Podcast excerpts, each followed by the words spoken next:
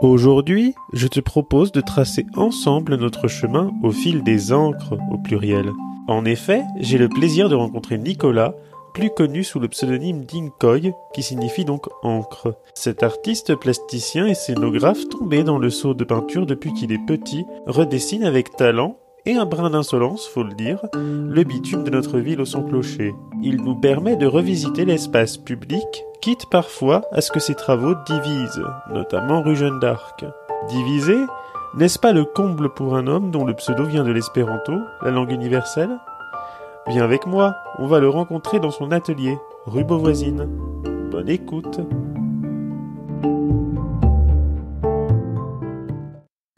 Bonjour à toutes et à tous, bienvenue dans Where is Brian? Bonjour Nicolas Bonjour Plus connu sous le pseudonyme Inkoy. Alors, peux-tu nous dire, première question que je pose à tous mes invités, Where is Brian? Uh, Brian is with me, dans mon atelier, à Rouen. Et alors, pourquoi on va, on tirer le fil, hein, bien sûr, mais pourquoi tu as voulu nous recevoir, enfin me recevoir ici? Pourquoi ça fait sens pour toi? Ah, euh, ça fait sens pour moi euh, pour deux raisons. Parce que mon actualité est chargée et que c'est plus pratique de me trouver sur mon lieu de travail euh, en, en termes de temps. Et puis parce que c'est un univers, je pense que c'est un univers. Oui. Donc en fait, pour comprendre le travail, c'est plutôt pas mal de voir comment il s'organise, euh, de voir ce qui reste des chantiers, ce qui, ce qui est déjà stocké pour les chantiers suivants, enfin les pochoirs, les peintures, euh, etc. Alors, effectivement, dis-moi un petit peu comment ça s'organise. C'est-à-dire que là, par exemple, comme tu l'as dit, on est sur ton lieu de travail, tu es, tu as un collaborateur, tu es tout seul. En fait, comment ça s'organise tout ça? Sur le lieu de travail, euh, nous sommes euh, tout le temps deux. Euh, donc moi je suis là, mon, enfin moi j'ai plusieurs bureaux hein, ici dans ce truc-là. Là, euh, je suis à la, surtout la partie créa. Euh, enfin, dans tous les cas, je vais être sur tous les rendez-vous, mais ma, ma, vraie partie du boulot, moi, c'est la créa.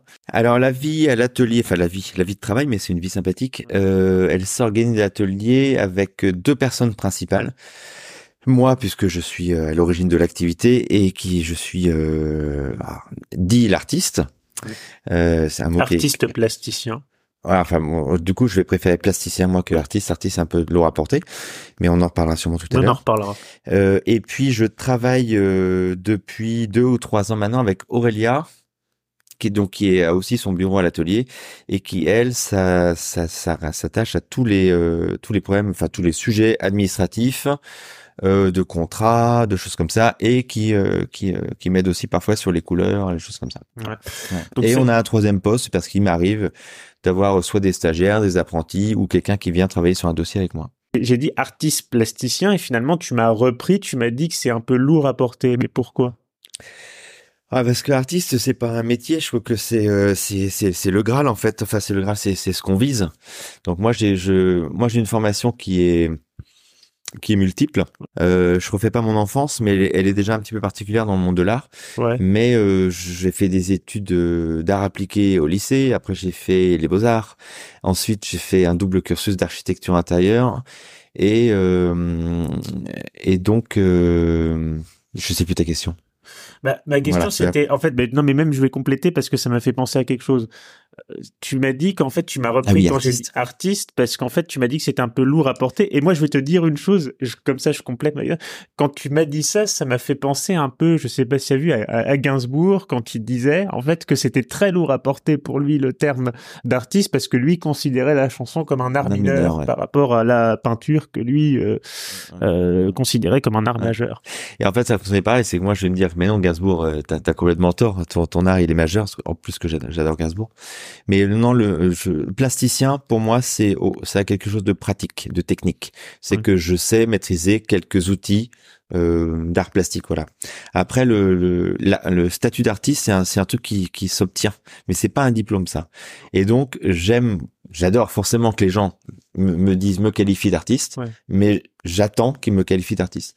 Et donc, c'est vrai que pour, pour être plus clair avec les gens, parfois, je suis obligé de dire, euh, bah, je suis artiste, mais en vrai, je, je voilà, je, je préfère, euh, je préfère que ce soit les autres qui le disent que moi. et, et ça vient Par et- contre, je suis officiellement architecte d'intérieur, scénographe, ça c'est vrai. Ça, c'est un diplôme. et, et architecte j'ai vu de par diplôme aussi?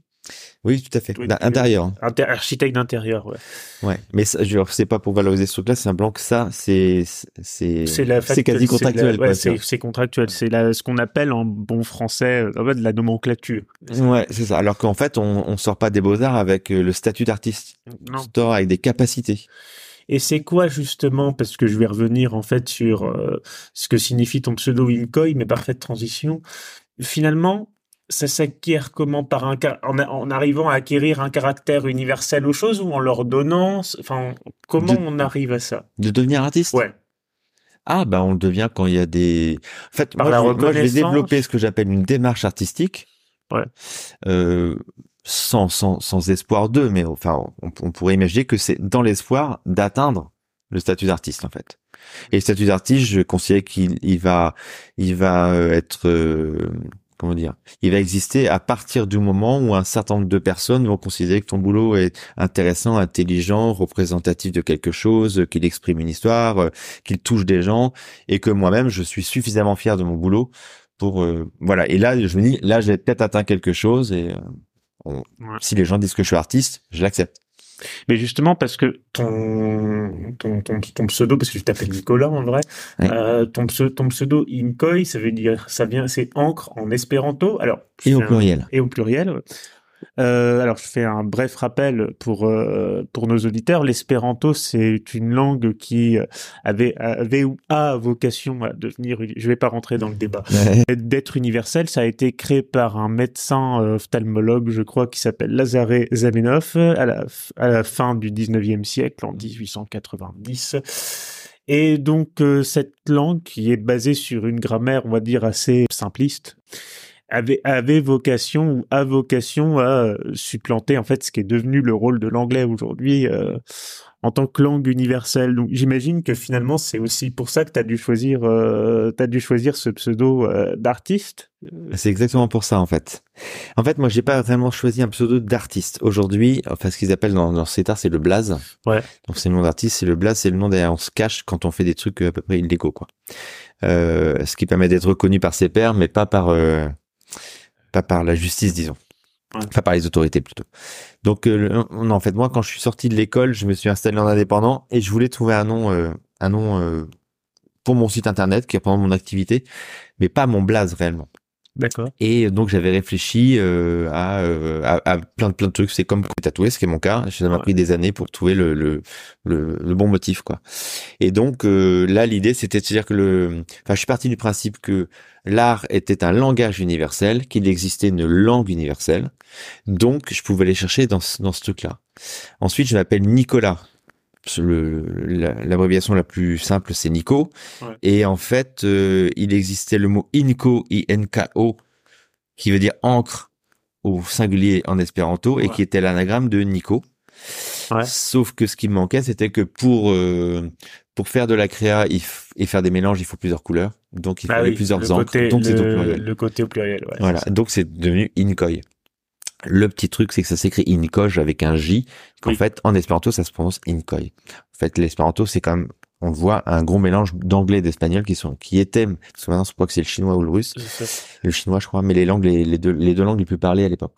Pour continuer à retracer le fil, c'était venu dès l'enfance. Tu as été passionné par l'art, la peinture, la, la, la, la scén- la scénographie euh, dès l'enfance ou comment ça s'est Ah construit donc, tu veux vraiment remonter plus loin, alors? Bah oui, on est, on a le temps. Hein. Euh, on a fait un podcast, ça dure euh, une demi-heure. C'est pour ça que t'as le temps. Moi, j'ai pas cinq minutes.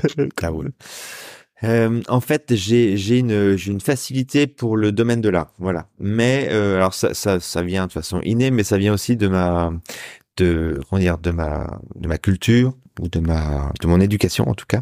C'est-à-dire que mes parents étaient tous les deux, enfin sont d'ailleurs tous les deux encore artistes, euh, plasticiens, peintres, disons, voilà. Mais aussi ils étaient profs d'art plastique et d'histoire de l'art.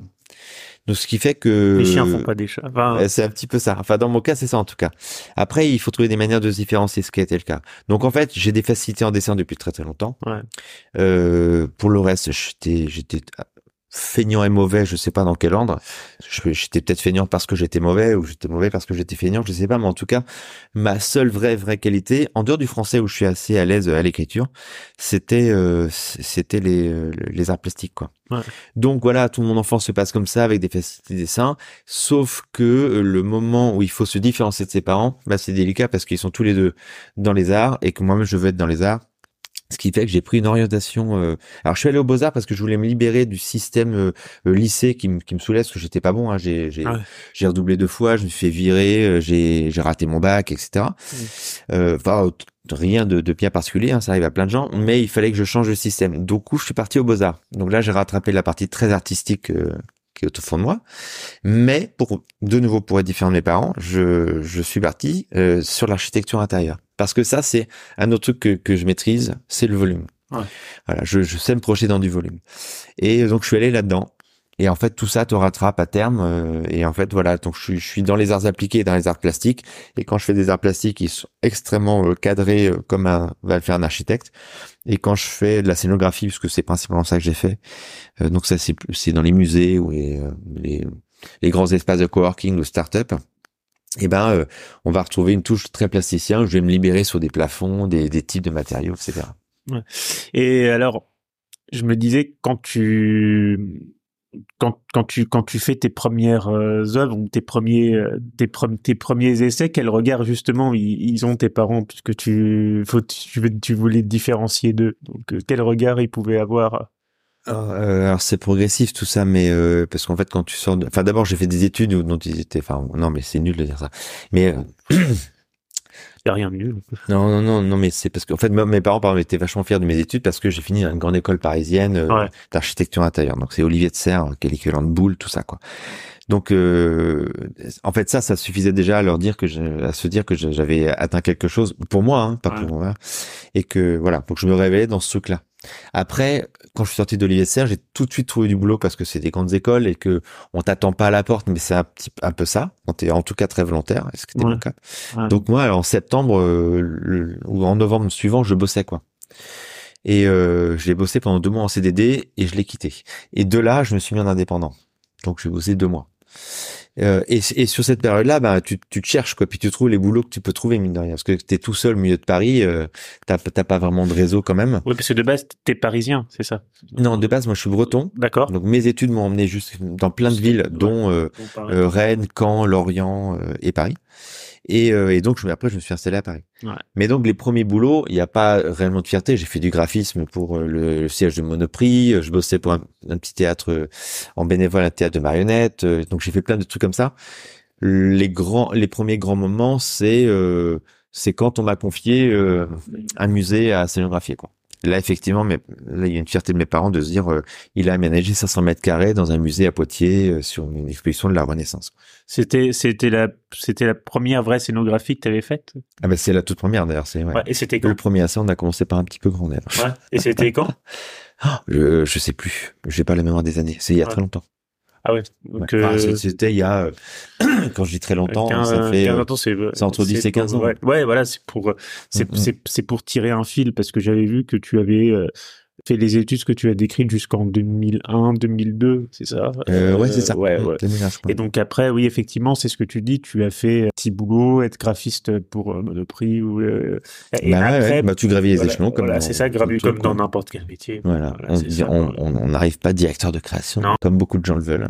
c'est pas c'est parfait comme transition ce que tu es en train de me dire là parce que il y a beaucoup de gens et je le dis dans beaucoup d'interviews quel que soit le profil que je peux rencontrer mais surtout quand on a affaire à des indépendants c'est beaucoup cette chose-là c'est que beaucoup de gens peuvent rêver euh, je dis nos vies parce que je le suis aussi mais d'autres indépendants créateurs que j'ai pu rencontrer euh, rêvent nos vies parce que ce qu'on met sur Instagram moi j'adore la photo euh, c'est beau euh, on se dit si la per- la personne a une vie euh, facile tous les jours, alors qu'en Ouais. fait c'est pas le cas. hein. On est Voilà, Elle est pas plus compliquée qu'un qu'un d'autre, mais elle est voilà. particulière. Euh, La liberté a un prix finalement. Ouais. Oui, oui, bon, non, mais il a, il a pas un prix qui coûte plus cher qu'un salarié, hein, c'est pas, c'est, juste que c'est pas les mêmes contraintes, quoi. Et qu'il faut avoir un tempérament pour les assurer. Histoire de continuer à tirer le tirer le fil. Tu arrives à peu près quand, Armand? Alors, euh, nous, on a quitté Paris il y a exactement sept ans. Ouais. Euh, pour des raisons diverses et variées euh, et, et voilà. Enfin, c'était à l'époque, c'était un an après les attentats, par exemple. Donc voilà. Les attentats de 2015. Ouais. Ok. Euh, Bataclan. Ouais. Ouais. Euh, donc voilà, tout, tout ça était nous donnait une ambiance à Parisien. Où Paris, on n'était pas très très loin, et donc c'était un petit peu loin. Et puis des trucs personnels. Donc on est arrivé à à Rouen il y a sept ans, mais pendant trois ans, moi j'ai continué euh, tout parce qu'on a donc j'ai encore un logement à Paris. J'ai continué à aller toutes les semaines à Paris dans mon atelier qui était euh, dans le 19e. Ok. Donc j'habitais dans le 20e. Et euh, donc je partais du mardi au jeudi à l'atelier et puis euh, je finissais de travailler ici euh, euh, à la maison le, le- en, fin- en fin et en début de semaine. Quoi. Je passais le week-end en famille. Et puis il y a eu le Covid. Ouais. Et pendant le Covid, ben, en fait, on, on payait un atelier hyper cher qui était constamment vide. Et donc avec le pote avec qui on était, enfin le pote de l'ami avec qui on était, on a décidé de bah, de, de lâcher l'atelier et de chacun se retrouver un truc euh, plus proche quoi. Donc lui c'est trouver un autre truc à côté de Paris et et, et moi du coup à Rouen tout bêtement. Donc ça fait maintenant 4 5 4 ans je crois que je suis Ouais. réellement euh, euh, entièrement basé sur Rouen en dehors du fait que j'ai gardé encore ce logement et ce CHEC à Paris. Et quoi Rouen spécifiquement juste pour la proximité ou il y avait quelque chose qui t'intéressait particulièrement dans le domaine artistique Ouais. Si je me trompe pas, il y a à peu près trois critères qui me viennent comme ça. Un, la proximité parce qu'il fallait que je retourne à Paris. Ouais. Euh, deux, mais c'est le premier truc qui m'a sauté aux yeux, c'est que la ville est- était superbe. En fait, nous, on a, on a, on a, c'est un jour de crise où en fait, j'étais, on a débarqué à Rouen. euh, En fait, je suis un petit gars du bord de la mer. Moi, je suis né à Saint-Brieuc en Bretagne. D'accord. Et donc, euh, il y a eu un moment, il y a eu un moment de crise très très long quand j'étais à Paris, qui a décidé de notre départ. Et un jour, euh, il, il- voilà, quand moi ça va pas bien, il y a un moment, il faut que je vois l'horizon, parce qu'à Paris, on voit jamais l'horizon. Tu peux, tu montes sur le hauteur de Belleville, tu vois loin, mais tu vois pas loin avec le nuage de pollution, donc en fait, tu vois pas. le- Ça- Donc, euh, j'ai, j'ai, je suis sauté dans le train et on est venu jusqu'à Rouen, et de Rouen, on a pris un train pour aller à Dieppe. Voilà. Dieppe, je me posais mon cul sur les galets, j'ai regardé l'horizon, et de là, avec euh, avec ma compagne, on a décidé de qu'il était temps de bouger en fait. C'était ça le truc, c'est qu'il fallait bouger. Et donc on est revenu sur euh, Rouen, c'était un week-end, il faisait super beau comme aujourd'hui là. Et en fait, on s'est dit, waouh, mais la ville, elle est trop canon. Enfin, c'est hyper piétonné alors qu'on voulait du calme. Euh, c'est à une heure un quart à l'époque, parce que maintenant c'est plus le cas. Pire, le c'est que- rappelle. Le monde va de plus en plus vite, sauf le train. lui. Ouais. Et euh, et, euh, et on s'est dit voilà, donc c'est à proximité de, de de Paris. Donc il y avait le calme, la proximité et la beauté de la ville quoi. Et on s'est dit bah en fait c'est là c'est là qu'on vient quoi. Et et pas trop trop loin de la mer en fait parce que du coup ça nous ça nous rapprochait de la mer. Même si on ne va pas hyper souvent mais prolonge ma question. Quand t'es arrivé à Rouen, il n'y a pas un monument euh, spécifique qui t'a fait genre un peu waouh, quelque chose euh, qui a envie de te dire j'ai envie de travailler aussi euh, ici, particulièrement ou pas du tout? C'est pas les monuments en, en eux-mêmes en fait. Bah évidemment que d'ailleurs je sais pas si je mettrais la cathédrale avant le Page Justice, seulement le Page Justice me, me scotche. En plus là je l'ai vachement étudié pour la Jeanne d'Arc, j'ai vu des trucs que j'avais jamais vus depuis que je suis là. Alors euh, quand on s'arrête dans les détails, j'étais non je sais pas ça. Non non c'est c'est c'est que la ville globalement est, est vachement belle quoi. Elle est très très piétonne et et à Paris c'est un truc qu'on connaît pas. Ouais. Là maintenant le Marais est très piétonnier mais euh, c'est maintenant quoi. Ouais. Moi je vis dans le 20 enfin je, je vivais dans le 20e mais là où j'habite encore et en fait c'est c'est c'est très très commerçant donc c'est super mais euh, c'est pas du tout piétonné quoi. Et là euh, c'est cet ensemble en fait tout le centre-ville qui fait euh, cathédrale, place du Vieux aussi bien sûr tout ça mais jusqu'à la place Saint-Marc c'est en dehors de Jeanne d'Arc et République, on est on, est tout le temps à pied quoi. Et à la et c'est ça qui m'a séduit. Tu as, tu arrives rarement, donc on est, euh, on m'a dit la période autour de 2020, Covid, crise. etc. Tu commences pas un peu à travailler, à faire tes frais, c'est un peu comme un voleur finalement, c'est-à-dire euh, quelqu'un, euh, quelqu'un qui demande au début aucune autorisation euh, et commence, euh, commence à travailler comme ça, et puis à un moment donné, je crois que tu as fini par contacter la mairie, non? Ou, euh, Ouais, Ça, s'est- ça Ouais. s'est passé comment en fait? Ouais. Bah, en fait, ça, ça se passe. euh, alors moi, il y a un truc qui est assez naturel, c'est que euh, je vais avoir deux manières de développer mon boulot. C'est soit j'ai des clients qui me demandent des choses et donc je réfléchis à comment bien répondre à la chose. En fait, il faut comprendre que moi, je n'ai pas d'œuvre personnelle. Parce que tu t'es dit que tu t'es, tu t'es dénoncé à la mairie. Ouais, ouais. Mais en fait, tout, tout, tout ça, c'est c'est une organisation un peu de vie et, euh, Ouais. et d'atelier, quoi. C'est-à-dire que je n'ai pas d'œuvre personnelle. Et tu prends plein d'artistes de Picasso à Jordan Saget, ils ont un graphisme et ils le développent, voilà. Mais c'est leur graphisme. Après, qui aime achète et voilà. Moi, j'ai pas ça. Moi, je traite comme un comme un architecte. On me donne un sujet, un cahier des charges, et j'y réponds avec ce que je sais faire. Donc, c'est du dessin, du motif, de la peinture, voilà. Mais ce que je sais faire simplement. Ouais.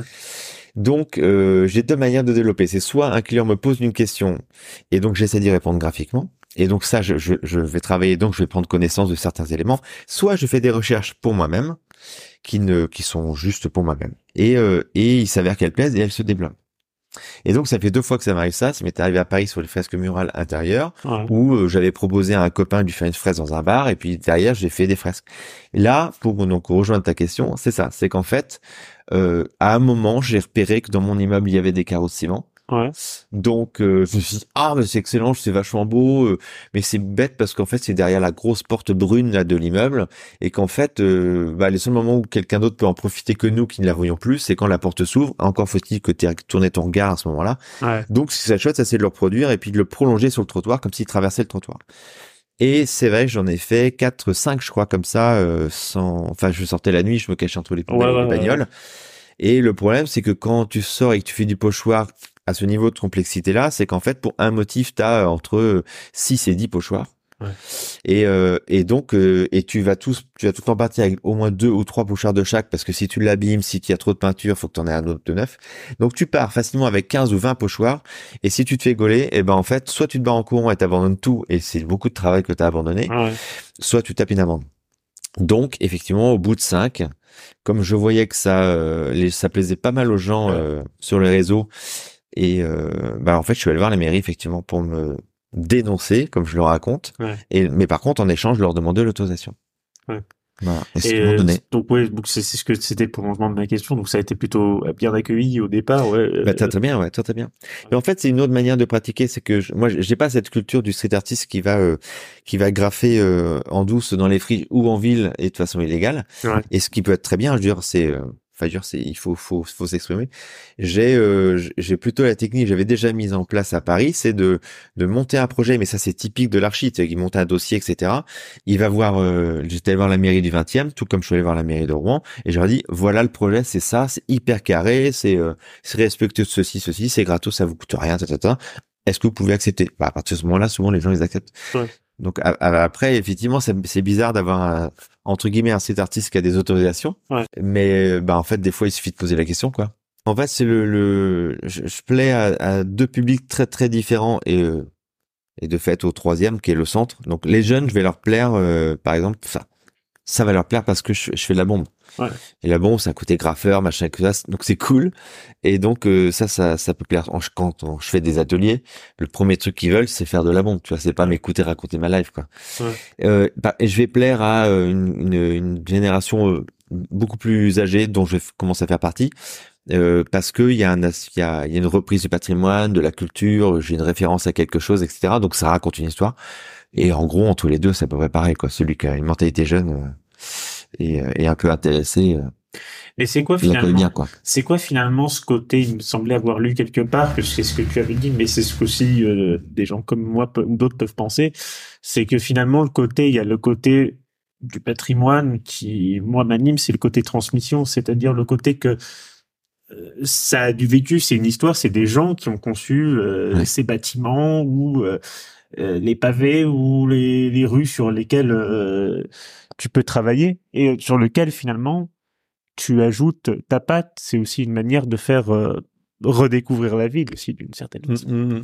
Bah, moi, ce qui m'intéresse, c'est qu'en fait, j'adore l'artisanat. Enfin, je, je trouve ça que c'est formidable, quoi. Je, à aucun moment on devrait dénigrer l'artisanat. C'est lui qui a construit les villes, donc. euh, Parce que tu trouves, aujourd'hui, pas d'entrer dans un aspect politique, mais c'est intéressant ce que tu dis, mais tu trouves qu'aujourd'hui on dénigre l'artisanat? Non, ça revient. Maintenant, ça revient parce qu'on est sur les métiers d'art, on aime la déco, on aime les trucs authentiques, etc.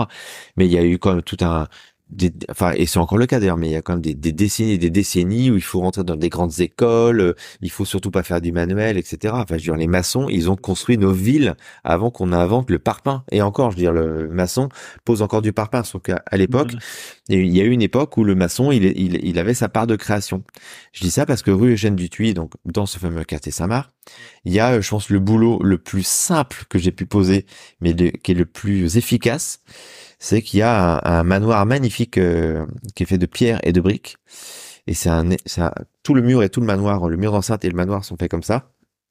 Donc et, et, les maçons qui ont posé ça ont posé donc un bloc de pierre, ça fait un damier et puis un et puis un bloc animé avec des briques. Et euh, ils ont fait ça en épi, ils ont fait ça euh, euh, de façon orthogonale, ils ont fait ça dans tous les sens. Et chaque carré est différent de, de, du carré voisin, quoi. Et ça, je l'ai pas au sol parce que donc l'exemple c'est ça, c'est que ce, cette forme d'artisanat qui est aussi vrai pour celui qui fait, fait des carrossements, ça est revenu à la mode il y a une dizaine d'années les carrossements, mais voilà. Et ben en fait, il faut le regarder et se rendre compte à quel point c'est beau et que c'est pas juste un produit manufacturé qui est sorti d'usine, quoi. Donc sortir ces éléments-là dans la rue, c'est les remettre en valeur et remettre en valeur un, truc d'artisan. Sachant que moi, j'ai ma phase d'artisanat en fait. Toute ma partie créa, c'est la créa, ok, c'est l'intellectuel. Il y a un moment quand je viens et je suis à quatre pattes avec mes pochoirs, je suis artisan en fait. Mais justement, tu dis le mot et c'est ça qui moi m'intéresse c'est que finalement, tu l'as dit, tu as parlé de grandes écoles, mais ce qui est important de préciser, c'est que tu viens dire, dans toute la création, dans tout métier manuel, il y a aussi de l'intellectuel. C'est ça qui est aussi important à rappeler. Euh, c'est bien aussi qu'on puisse un peu contrer les stéréotypes qui diraient que bah, quelqu'un qui exerce un métier manuel euh, c'est pas quelqu'un qui réfléchit ou puisqu'il a pas fait d'études. Il y avait souvent cet adage-là aussi pendant des, décennies, comme tu dis, que puisque tu n'as pas fait d'études ou que tu n'as pas le bon diplôme, veut dire que t'as rien dans la tête et t'es destiné à faire que tu faire que du métier manuel, mais dans un sens euh, dévalorisant et alimentaire. ouais, tout à fait. Ouais. Mais c'est ce qu'on a voulu faire euh, croire à plein de gens. Bah, d'ailleurs, c'est on a transformé les métiers comme ça. Enfin, ça, ça devient politique comme propos. Mais oui. Voilà, on a on a commencé à dire aux gens, tu n'auras, enfin, c'est le travail à la chaîne. Hein. Ouais. T'as que ça à faire. Donc là, effectivement, t'as pas à réfléchir. Ouais. Mais en fait, l'artisanat, il est pas fait de ça. Continuons de tirer le fil et arrivons donc faire ce fameux projet donc de la rue Jeanne d'Arc, c'est-à-dire ce projet hein, enfin, qui a depuis donc abouti puisque tout le monde le voit, ça fait plus d'un an maintenant, c'est ce qu'on se disait. Exactement un an, ouais. Ça fait ça fait exactement un an. Alors, euh, c'est, tu me l'as dit euh, en tête, je crois, c'est la plus grande fresque routière de France, c'est ça, sur 750 euh, mètres? en, tout cas, il y a un, article de, presse spécialisé en urbanisme qui, qui l'évoque dans son article. Comment, en fait, parlons donc, puisqu'on continue à tirer le fil au cours de cet entretien, comment est venue, en fait, la jeunesse de ce projet? Ça s'est passé comment? En fait, en gros, on t'a contacté, la métropole t'a contacté un matin. Enfin, ça, s'est fait comment exactement?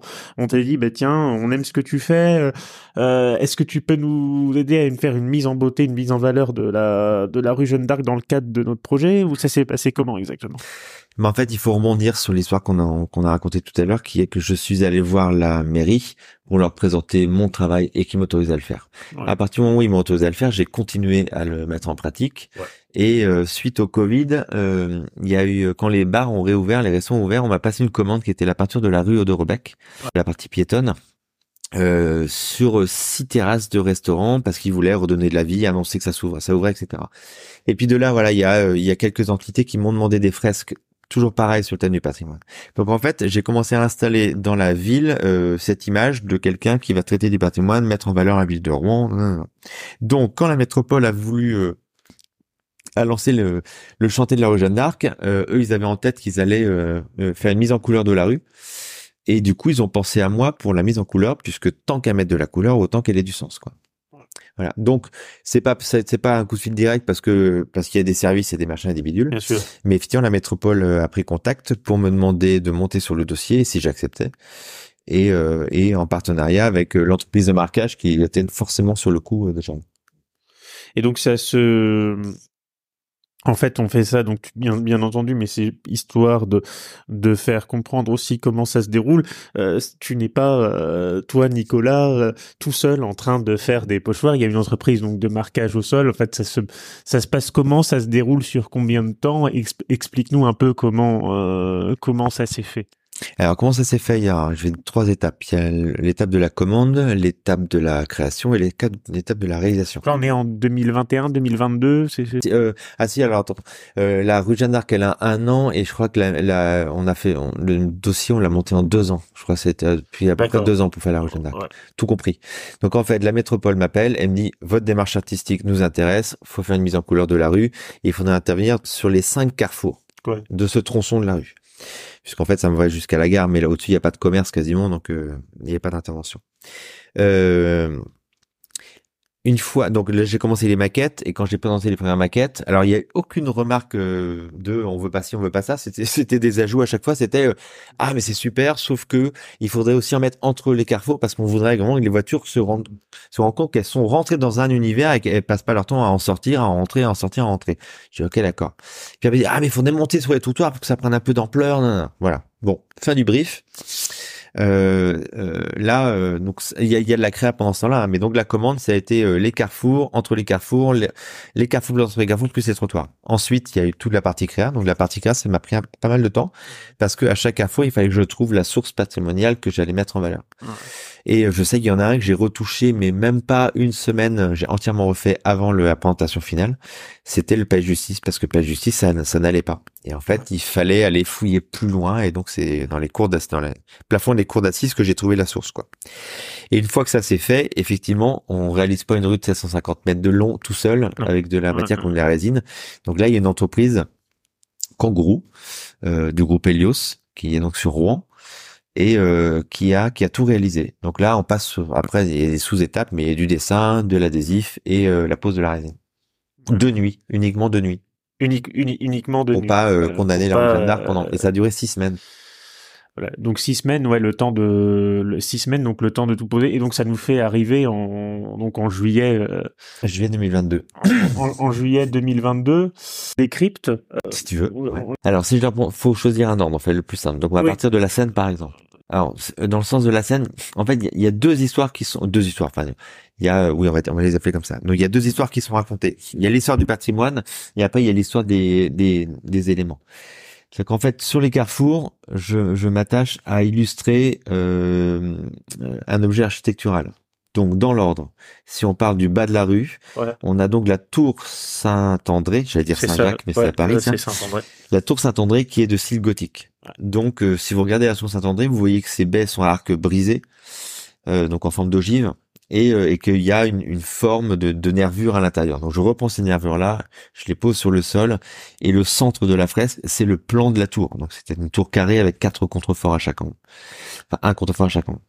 Donc, voilà. Ensuite, on passe au carrefour du gros horloge. Le gros horloge, c'est, beaucoup de gens ont reconnu, le soleil qui est sur le gros horloge. C'est ça. Ensuite, on est au palais de justice. Et là, on a deux carrefours qui encadrent le palais de justice. Et donc, ce sont les, les plafonds à caisson de la cour d'assises. Ouais, c'est ce qui sont reproduits sur le sol. C'est les formes les plus complexes qu'on ait à faire. Et tout en haut de la rue, on est bons enfants ganterie. Et là, euh, là, ce sont des motifs à colombage parce que dans les deux rues Bons Enfants de Ganterie, il y a des colombages. Et de toute façon, c'est une architecture typique, euh, typique de, de, de Rouen, quoi. Et si je redescends là, ou je peux là, je redescends la rue, donc je pars à l'inverse. À l'inverse, c'est que donc on a bossé sur les quatre éléments. Donc le premier, c'était la terre, parce qu'on avait le square Verdal qui était juste au-dessus. Donc on n'a pas fait des formes brunes, mais on a, on a fait du feuillage qui rappelle la terre. Ensuite, sur le père justice, on a l'air. Ça, c'est l'aspect tout intellectuel de la justice. Ouais. Ensuite, on a le feu parce que le soleil, tout bêtement, du gros horloge. Et ensuite, on a l'eau parce que la Seine qui est en bas. Ce qui, du coup, a justifié aussi les couleurs et je remonte la rue. On a un bleu pour le différencier de l'air, donc on a un bleu qui est un, peu plus turquoise sur le bas de la rue. On a un jaune d'or qui est soleil, euh, qui est ocre maintenant. On a un bleu clair pour l'air et on a un vert pour le feuillage et la terre. Ouais. On va y revenir justement. C'est ce qu'on on avait dit, c'est ce qu'on avait commencé par dire hors antenne, mais donc on va le dire pour nos auditeurs. Tu le précises, c'est-à-dire le le, le jaune or qui est devenu ocre. Ouais. C'était ce que tu me disais. C'était en fait quelque chose. C'était la, la couleur que tu voulais. Euh, c'était la couleur que tu voulais à la, à la base, quoi. Bah oui, parce qu'en fait, comme c'est une, une roue, il y a des voitures qui circulent, on sait pertinemment que la couleur ne peut pas rester euh, telle qu'elle est posée quand elle est neuve. Ouais. Donc en fait, on, quand on choisit une couleur, on envisage sa couleur finale. Ouais. En fait, on, bien sûr qu'il y aura des traces dessus. Et là, je suis encore passé. Moi, il y a, il y a des traces de pneus parce qu'il y a un camion qui est posé, qui est passé. Et puis voilà, il y a une trace. Mais en fait, ces traces-là, elles vont, elles vont partir. Quand on a sorti la rue Jeanne d'Arc, alors c'est par étapes, ça dure six semaines. hein. Mais euh, la nuit où on sort le, le, le soleil du gros horloge, par exemple, il- effectivement, il est resplendissant. Il est jaune d'or. Ouais. Euh, donc la déception de certaines personnes, c'est de, c'est de voir qu'une semaine plus tard, il faisait très très chaud cet été-là, Ouais. euh, bah il était plus jaune d'or. Mais en fait, le, le, la vraie couleur qu'on attend, elle est, elle, elle- elle apparaît genre trois semaines, trois mois plus tard, quoi. C'est qu'en fait, il faut que les gens roulent. Le, le lendemain, les gens ils roulent et ça laisse une trace. Mais au bout d'une semaine, déjà, ils ont roulé un peu plus partout, ça laisse 15 traces qui commencent à se croiser. et au bout d'un mois, il y a des traces partout. Donc déjà, c'est homogène. C'est sale, mais c'est homogène. Et là, la pluie va, finir par arriver. Parce que forcément, l'été a une fin ou même des fois il pleut en été. Et en fait, les voitures pataugent dans cette eau-là et nettoient la fresque. Et là, on atteint la couleur définitive, qui est donc un ocre. Mais c'est sûr que si j'avais posé un ocre tout de suite, on aurait atteint un truc couleur euh, couleur caca. Écoulé, j'allais, dire café. mais, euh, Ouais, voilà, ou euh, café, ou montage. On arrive à une couleur café. donc trop sombre en tout cas pour le soleil. Donc on part d'une couleur qui est suffisamment vive sans, être trop claire pour autant d'ailleurs, parce que sinon ça Ouais. elle change trop, pour atteindre la couleur définitive. Et entre les deux, bah oui, selon, selon la météo, euh, on peut on peut on peut en être déçu. Mais au final, maintenant on voit là au Jeanne d'Arc que la, couleur est, Mais est homogène. Ouais. C'est ça que je voulais. ce que tu dis est intéressant et ça pose aussi une question euh, tant sur le plan écologique que d'autres choses, la question de la durabilité. Est-ce que par exemple tu as conçu en fait euh, ces fresques dans l'esprit qu'elles soient durables dans le temps? Pour euh, pour nos auditeurs, est-ce qu'on peut alors, je rentre pas dans l'aspect politique, je rentre que dans l'aspect euh, technique. hein. L'aspect politique, c'est autre chose. Dans l'aspect technique, est-ce qu'on peut euh, s'attendre à voir encore les fresques routières d'Incoy rue Jeanne d'Arc pendant encore euh, quelques temps? Ouais. Oui, oui. Elles sont posées là pour plusieurs années, ouais. Ouais. Ah oui, on est sur quelque chose qui va ressembler à 5 ans. Euh, Après, euh, c'est pas aussi brutal que de se dire euh, à 5 ans elles disparaissent. Évidemment que non, quoi. Non, non, 5 ans elles seront encore là. Elles seront un peu plus dégradées évidemment parce que ça circule quand même pas mal, mine de J'adore, même si Ouais. ça circule beaucoup plus lentement qu'avant. Mais elles sont encore là. oui. Et donc le la, la, la, la question cachée de de la question, Ouais. c'est la c'est la durabilité et donc euh, euh, et donc l'aspect un peu écologique de la chose, c'est qu'en fait la seule forme écologique d'une peinture qu'on va poser, mais c'est vrai pour le bitume dans ce cas-là, euh, Oui, tout, est vrai, euh, c'est que c'est comment elle dure quoi. C'est pas un truc éphémère qui pollue beaucoup pour une durée de temps de trois semaines quoi. Et justement, Une durée de temps de trois semaines. oui, enfin moche. pour une, euh, Une durée de- ouais, durée de trois semaines, ouais, Voilà. c'est ça. Euh, partagé. Ouais. Donc c'est-à-dire qu'on est, je le rappelle pour les, les auditeurs, on est sur une zone où on- en voiture on circule à 20 km heure et où euh, les piétons ont la euh, priorité Sur l'ensemble de, de la rue. sur l'ensemble de la rue. Euh, précise bien sur l'ensemble de la rue. Euh, partout. partout. Voilà. Ils peuvent traverser en, en perpendiculaire, en diagonale, ils ont juste pas le droit de circuler sur la voie, en linéaire. Pour euh, pour ter- pour terminer sur le sujet, j'imagine que euh, on t'a à ce stade on t'a pas recontacté pour quoi que ce soit. Oui, pour non, pour pour la rue Jeanne d'Arc spécifiquement. Pour Ah bah non, travaux non, y a dans pas... le- il y a- dans les futurs, il y a pour l'instant rien à faire de particulier. Ah bah non, non, le truc il tient, et on a une zone qui a été un peu brûlée pendant les manifs euh, parce qu'il y a une poubelle. Bon là, ça c'est pas tout à fait restaurable parce que le bitume aussi est attaqué, donc voilà. Euh, mais sinon, non, non, là, bah, tout, tout, en fait, tout se passe bien, ouais, non, pour la rue euh, Jeanne d'Arc. Ouais. Je voulais aborder, avant d'aborder donc le, thème de l'accessibilité qui forcément, euh, et vous le savez, euh, est cher à ma ligne éditoriale, en est au centre. Euh, pour ceux qui ne te connaîtraient pas forcément, en dehors de ce que tu as fait bah, rue Jeanne d'Arc, quelle est ton actualité que fais-tu actuellement et quels sont tes projets pour l'avenir? Euh, mes projets pour l'avenir, euh, non. Alors, ce que je fais actuellement, actuellement, je, je, là, je suis en mode atelier euh, depuis déjà plus d'une semaine et jusqu'à vendredi, où je dois euh, euh, finir les compositions de six fresques. En fait, on m'a on m'a confié euh, le siège social de médiamétrie, donc dans sa globalité, dans le sens où j'ai cinq fresques palières à faire et une fresque plénière plus la mise en couleur du bâtiment. Voilà. Donc là, je travaille sur ça. Euh, est, euh, est déjà prévu. Il faut caler le calendrier, mais le projet est validé, il est sorti, etc. Donc une fresque routière, elle, donc parce que la médiamétrie c'est du mur intérieur, et là une fresque routière en Bretagne à côté de Rennes, dans la commune de Manrock. Et, euh, et voilà et on a un très bon contact enfin après des l'avenir c'est c'est vaste parce qu'en fait il y, a, on a beaucoup de choses je sais qu'il y a une école à Saint-Germain il y a Brive-la-Gaillarde avec qui on travaille il y a Bordeaux il y a des enfin voilà ouais. euh, mais alors de oui donc c'est ça que je voulais rappeler euh, médiamétrie oui je rappelle brièvement ce que c'est donc pour nos auditeurs il s'agit ah, il y a quelqu'un qui C'est la porte. Non, c'est la porte. Ah non, d'accord. Euh, Médiamétrie, c'est euh, l'entreprise qui mesure en fait les audiences euh, à la télévision et, à la radio. Télé, radio, web. Ouais. Télé, radio, télé, radio, web. Et donc, euh, c'est le siège social de Médiamétrie où on à Levallois-Perret. où on t'a passé, où on t'a passé commande. Hum, hum, hum. Alors, il nous reste un peu de temps et c'était un point vraiment que je voulais aborder puisque c'est ce que je te disais en fait hors antenne le côté euh, le côté en fait accessibilité et je voulais te remercier à plus d'un titre puisque c'est aussi pour cette raison que je voulais te recevoir parce que j'imagine que tu n'as pas l'occasion d'en parler souvent euh, de, de, de, des problématiques liées au handicap et à l'accessibilité.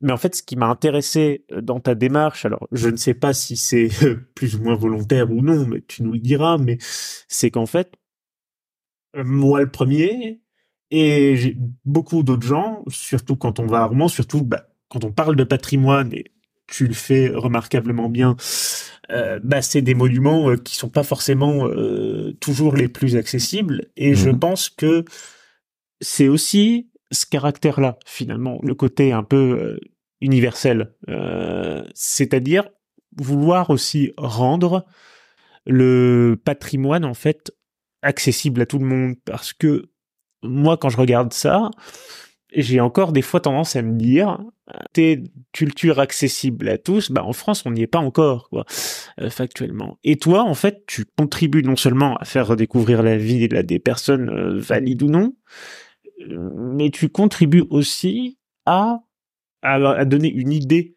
de patrimoine ou de style à des personnes qui forcément dans la vie de tous les jours n'y ont pas forcément accès. Mm. Donc merci Mm. pour ça. Ben non, je suis très heureux de l'entendre. Très heureux de l'entendre.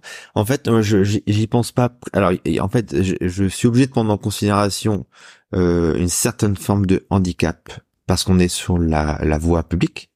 Voilà. Et il y a des codes. Oui. Dans certains cas, il y a des codes.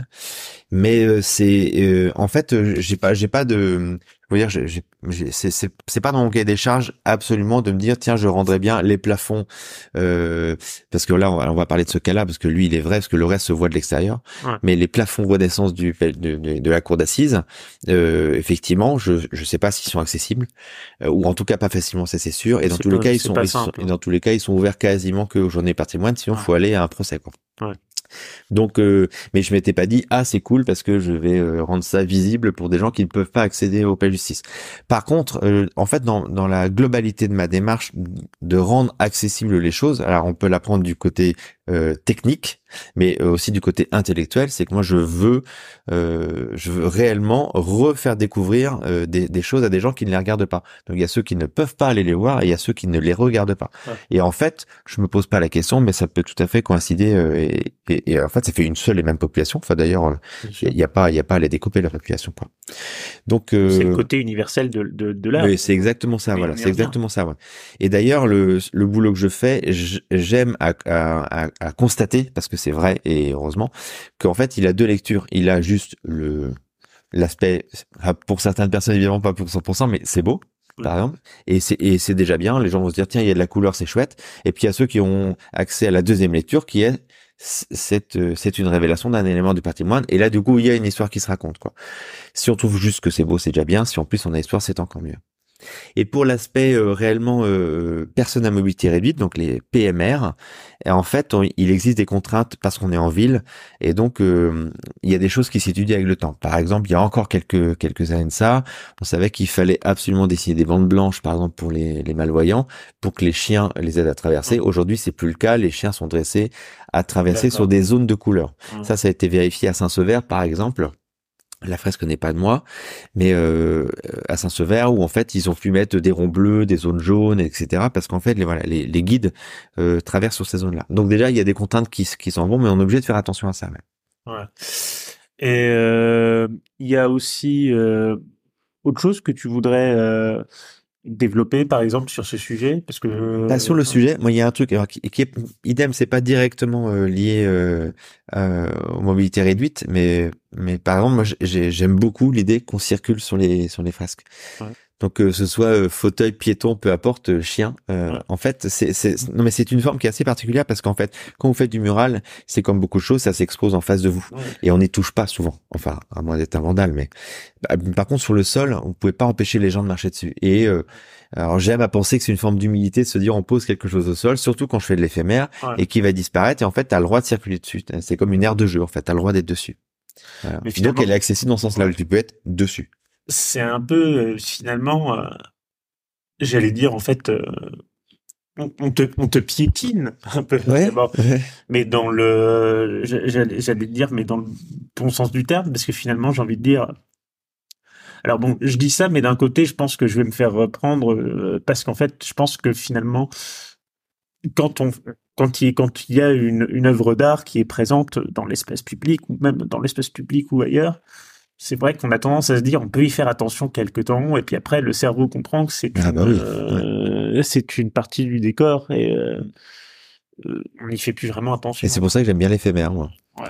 Alors, il faut du pérenne parce que c'est comme ça évidemment et puis tu vois en parlant pour des raisons écologiques autant poser quelque chose mais quand je fais de la peinture à l'acrylique toute bête avec des micro couches de peinture sur le sol j'aime bien l'idée que ça disparaisse parce que bah, je suis j'ai pas pour vocation d'être là pendant 15 ans moi ouais. Ouais, et puis surtout si je le pose là et que ça disparaît bah ça peut donner envie à quelqu'un d'autre de poser autre chose qui sera tout aussi sympathique que moi j'imagine et que ça renouvelle quoi dernière question euh, conclure euh, empreinte euh, Incoy aimerait laisser en fait J'en sais rien du tout. Je saurais même pas répondre. Je ne me suis pas posé la question, je me la pose pas. Euh... Ah bon? Moi, c'était toujours un peu ce que je m'étais dit, c'est-à-dire euh, l'artiste ou le créateur tient quelque part à laisser une empreinte de ce qu'il a fait pendant son, bah, c'est pas tant empreinte, c'est que, euh, ce que, mais ce que je veux déjà laisser aujourd'hui, c'est euh, c'est l'idée d'un d'un d'un travail. Euh... Par exemple, j'adore travailler dans l'espace public. Je fais très très peu de d'espace privé. Alors dans dans des dans des sièges sociaux, je peux en faire, mais ça va quand même toucher, je sais pas, une centaine de personnes quoi. Ouais. Mais faire un truc, euh, ça m'arrive parce qu'il y a des sujets très intéressants et des gens très intéressants.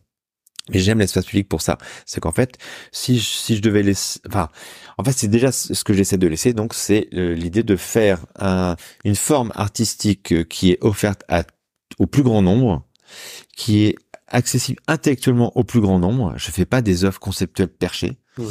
et, euh, et, euh, et et qui révèle un truc qui fait partie de notre société, de notre culture. Quoi. Voilà. Voilà. En fait, c'est, c'est un peu l'intitulé un peu long que je peux faire de, de ma démarche artistique, et c'est bien tout ce que je veux laisser. Enfin, après, j'ai, j'ai pas, je m'envisage pas. Euh, euh, voilà, je veux une stèle à mon.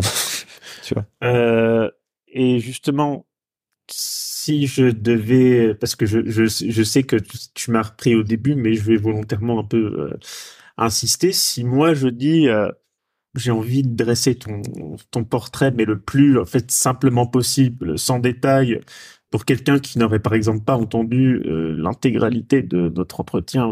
Si je décris Nicoy, artiste aux multiples facettes, tout simplement artiste ça tirait Aux multiples facettes, je pense que ça veut pas dire grand chose. En plus, je je suis pas ultra polyvalent. C'est que j'ai euh, moi j'ai à peu près deux styles graphiques. C'est soit je dessine, soit je fais des fresques à motifs. Et aujourd'hui, j'arrive à mêler les deux. Mais voilà, je fais pas de sculpture, je fais pas de poterie, je fais pas de comme ça. Je fais pas de vidéo. Donc euh, je suis multifacette. Non, non, non, c'est juste que je, je suis euh, qualifié d'artiste et euh, qui a comme sujet euh, le patrimoine, comme fond, disons. Merci Nicolas. Plaisir, merci à toi. Avec plaisir. Et euh, donc, euh, bah, on, on va te retrouver euh, dans tes pérégrinations. Et on peut. ah, tu as un site internet, tu as des Il réseaux est, il est sociaux? en cours de reconstruction, donc là, et j'arrive pas à y mettre. Donc.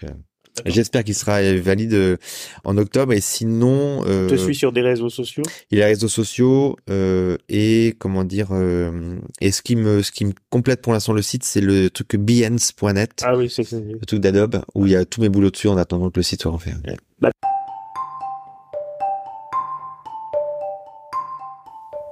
Eh bien voilà, c'est tout pour aujourd'hui. On se retrouve pour un nouvel épisode dans 15 jours. À la prochaine sur le podcast normand.